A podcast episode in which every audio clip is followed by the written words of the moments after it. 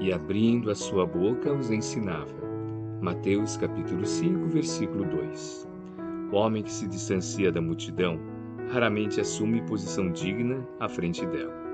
Em geral, quem recebe autoridade cogita de encastelar-se em zona superior.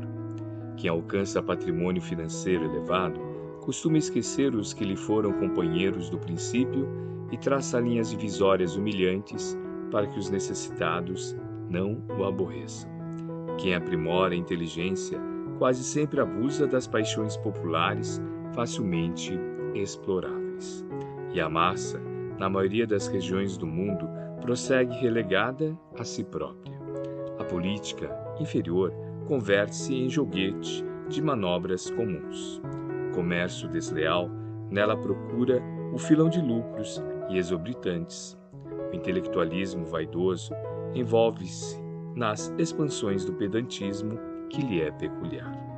De época em época, a multidão é sempre objeto de escárnio ou desprezo pelas necessidades espirituais que lhe caracterizam os movimentos e atitudes.